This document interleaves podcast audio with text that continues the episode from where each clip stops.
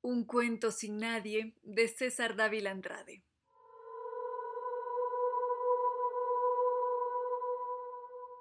Sí, me voy porque aquí no se ve a nadie. A nadie, absolutamente. ¿Qué sé yo? Oiga, ¿usted qué cosa dice? Debió oír a tiempo. Adiós. Adiós. No nos habíamos visto nunca, y lo peor no podría ya jamás conocerlo, porque había muerto, se había suicidado. El matutino del día siguiente traía la fotografía del suicida en un charco de sangre como en su propia bandeja, pero el enfoque no había recogido el rostro del occiso y su nombre se me olvidó. Lo mismo el apellido de ellas, solo sus nombres alineados bajo el denominador de la gracia, la primogénita se llamaba María de la Gracia, la segunda Mercedes de la Gracia y la última Beatriz de la Gracia. Y él, nadie, ha muerto, se ha matado totalmente. Antes de las siete el sol estaba pintado al fresco sobre la torre de la iglesia. El carrito del panadero de la pierna de palo había pasado hacía diez minutos repicando su campanilla del pasado verano que sin embargo sonaba como en el estío venidero. La pieza del occiso fue registrada por la tía y las autoridades. La señora se introducía constantemente en la amarilla mirada de los pesquisidores como una opulenta esfera moteada de azul y volvía a salir con su carácter de dueña de casa y de tía solterona. La cama del occiso se encontraba pulcramente tendida, lisa, no había dormido en ella la noche anterior. ¿Trasnochaba su sobrino? preguntó el comisario. Jamás, señor, exclamó la tía medio ofendida.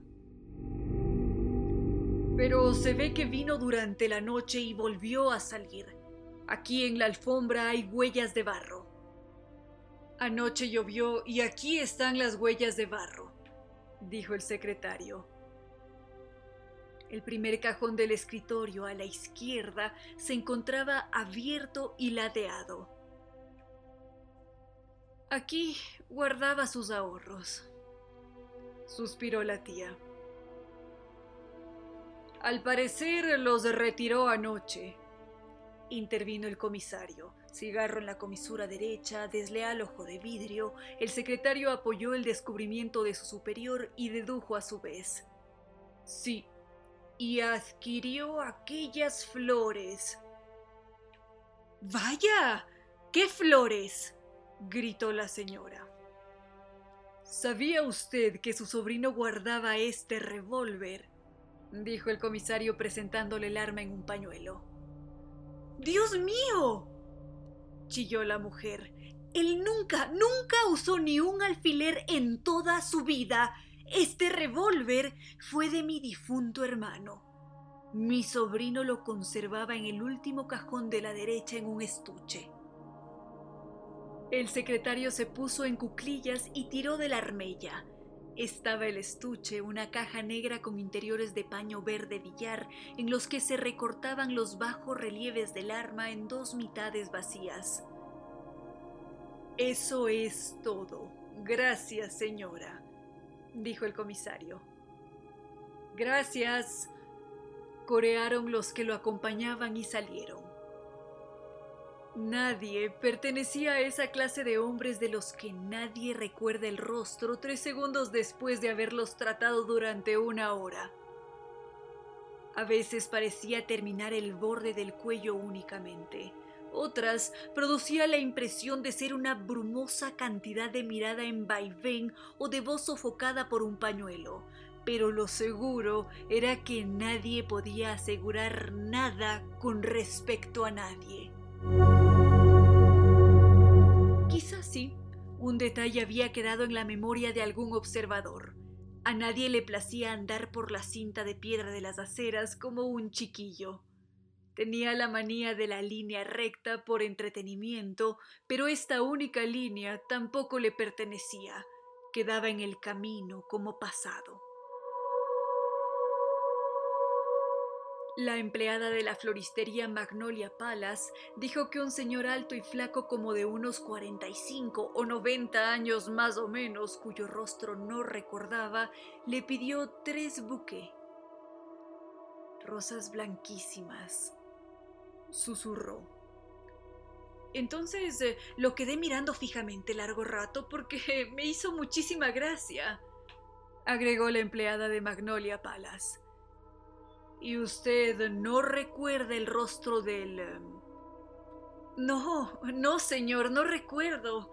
Em, se me escurre a cada instante.